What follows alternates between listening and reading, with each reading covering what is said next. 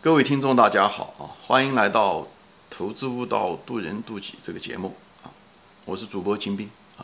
今天呢，我就谈一下子，就是什么样的行业啊，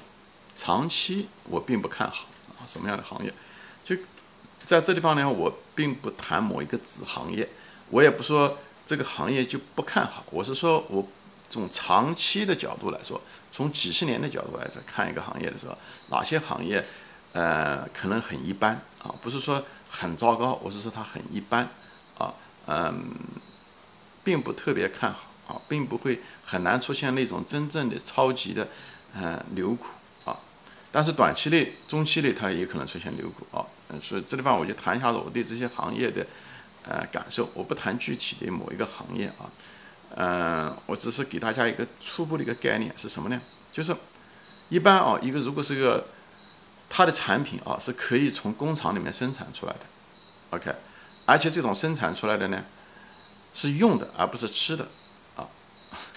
就是一个是生产出来的，一个是那就是工厂机器生产出来的。啊，第二个呢是用的不是来吃的。啊，不是进嘴的，往往这两个条件如果都具备的话，大概率上面这种行业 都不怎么样。啊，都是很一般。啊。很多像，因为网上有朋友问我，就说家电行业怎么样啊？我认为家电行业在中国处于那种特殊的历史阶段嘛，三呃二二三十年前，这最近这二三十年，呃中国的城城镇化、人民生活提高啊等等这些东西，所以家电行业也出了一些牛股，像格力啊这些东西啊，美的啊，嗯，但是这是一个特殊时期啊，那家电行业就是典型的，对吧？它是生产出来的，为什么呢？因为只要是工厂生产出来的东西啊，比方玩具啊这些东西啊，都是一样。它只要是生产出来的，它就会导致什么呢？大量的供给，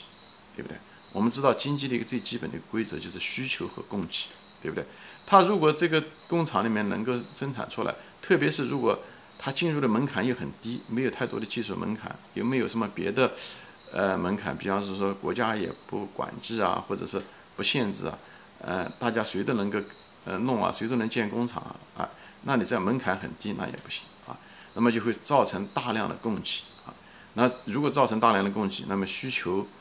嗯，除非是需求特别特别旺，在短时间内啊，否则的话，长期来说，呃，只要那个行业挣钱，那么就有不断的资本进入啊，它如果门槛很低，以后又生，既然花钱建厂房就能建出来嘛，这一定会导致价格上面有压力啊，导致竞争。以后造成了大量的供给，以后每一家公司都感觉到价格有压力。我想做这种加工的，特别是给那些代加工的那些公司，特别是有这种体会，对不对？利润很薄，就这个原因。因为既然谁都能买机器建厂房能够建嘛，那么你你你就没有定价权，就是因为竞争太厉害，并不是你生产的东西不好。很多中国生产出来的五金产品也好，小商品都非常非常好，对不对？价廉物美。就是物美但缺价廉，为什么？就是因为竞争造成的，好吧，并不是因为需求不好啊，并不是大家不需要，而是因为太多人生产，这就是为什么能太多人生产？因为机器能生产出来，机器是非常有效率的东西，所以，所以大家这一类的行业你都要很小心啊，你都要很小心。有的时候吧，嗯，它暂时会也许生意不错，是因为需求比较旺啊，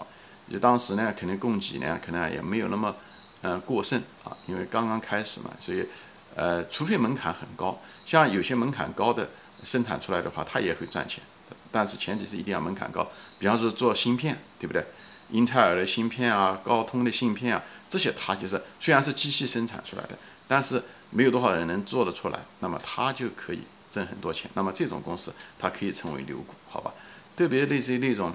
低门槛的，又可以生产出来，而且又不吃到嘴里面的东西，这个东西都不行啊。就包括像。嗯，中国最牛的那个呃公司吧，哎，就是格力电器啊，呃，空调，对不对？它其实这个公司它能够成为相对来讲一个不错的一个牛股，其实它也有持续性的问题。所以这就是为什么董明珠现在也在弄什么新能源啊，做手机啊，他也在给格力做找出路。因为这个空调当初呢，它生产的时候呢，也是很多人都可以生产，其实那时候也是供给过剩，大家都可以。对吧？因为在国外买一些配件，把它组装了，那是早期的时候都这样，所以造成了供给过剩。但是呢，那时候需求呢也是比较旺，因为那时候中国的城镇化，这几十年的城镇化，人民生活提高，对不对？以后呢，自己有自己的房子，以后房地产大家都每家每户都开始有房子，所以要装空调，对不对？商场大型的商场，还有嗯公寓也好，还是呃办公室也好，都需要这个东西。所以需求在那个地方，所以呢，虽然呢供给呢也比较过剩，但是你只要好好的竞争，你是可以活过来的。但是即使这样子的话，呃，供给最后因为门槛比较低，最后也导致了价格战。对不对？以后呢，价格战的结果就是大家每一个公司为了生存，会产生自己各种各样的经营模式啊，就是，呃，它其实就是一个循环。开始是需求旺，以后呢，大家开始生产啊，有人生产，公司有人生产，这一种公司生产，它赚了很多钱，赚很多钱的时候，因为赚钱效应。竞争对手会进来啊，来抢这，嗯嗯，来分这碗粥。以后这时候的时候就造成供给有些过剩，除非需求不断的在增加，那么供给呢也跟着增加，大家都有口饭吃。一旦需求开始稳定，那么这时候马上就出出现价格战。甚至如果供给如果太快，即使是需求在增加，但只要需求的速度比，嗯嗯嗯，只要供给的速度比需求还快，那么也会造成大量的竞争。所以呢，这就会造成。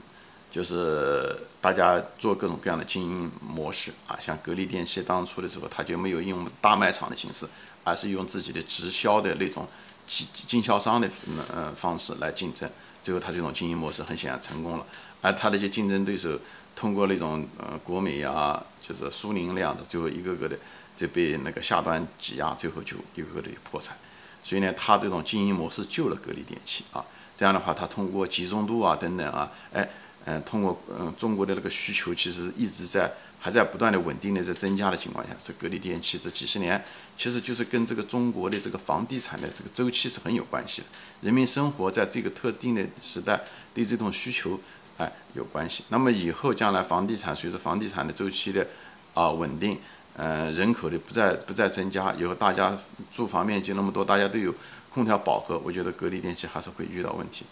啊。所以呢，这个你看，像比方就是，嗯，还有经营模式，比方说做计算机吧，也是一样的，对不对？做计算机开始的时候，人们都需求计算机，是需求旺。但是做计算机、生产计算机、组装计算机，毕竟是个门槛不是那么高的。以后大家都跑进去，在美国也是一样的，最后就形产生了很多竞争。好，嗯，当第二阶段的时候竞争的时候，那谁呢？那就是那个戴尔，就戴尔。这家嗯戴尔这家公司，它就产生了网上直销的这种方式，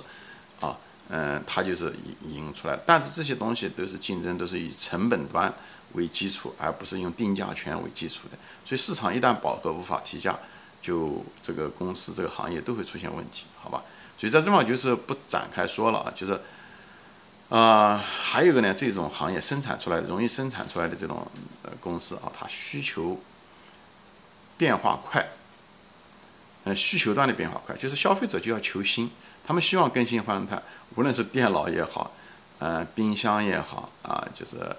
呃，家用电器也好，啊，他们因为这个技术有的时候还在不断的在更新换代，所以呢，消费者本身就希望求新啊，他不像喝茅台酒，他就要喝那个味道啊，那消费者就是就跟衣服一样，他他不像衣服那么要求那么更新嘛，但是那个技术也不断的在更新。如果一个需求不在总量不再增加，OK，但是人们老嗯那个消费者却还要不断的要更新换代，这个对于厂家来讲都是个很糟糕的事情啊，因为他不断的要再投资，再建新的嗯设备厂房，更新新的，把旧的折旧还没折旧完就得报废，以后不断的更新设备，那么花的都是钱啊，而卖也没有卖多少，呃，这时候的情况下的时候，都不是一件好事情，当然。在这个行业中，有的时候它会出现一些中短期的一些牛股啊，我后面后面会说。今天因为时间的问题吧，我可能还得再花第二集再谈一下子这个呃这些行业，我会举一些例子啊。今天就说到这里啊，谢谢大家收看，我们下次再见。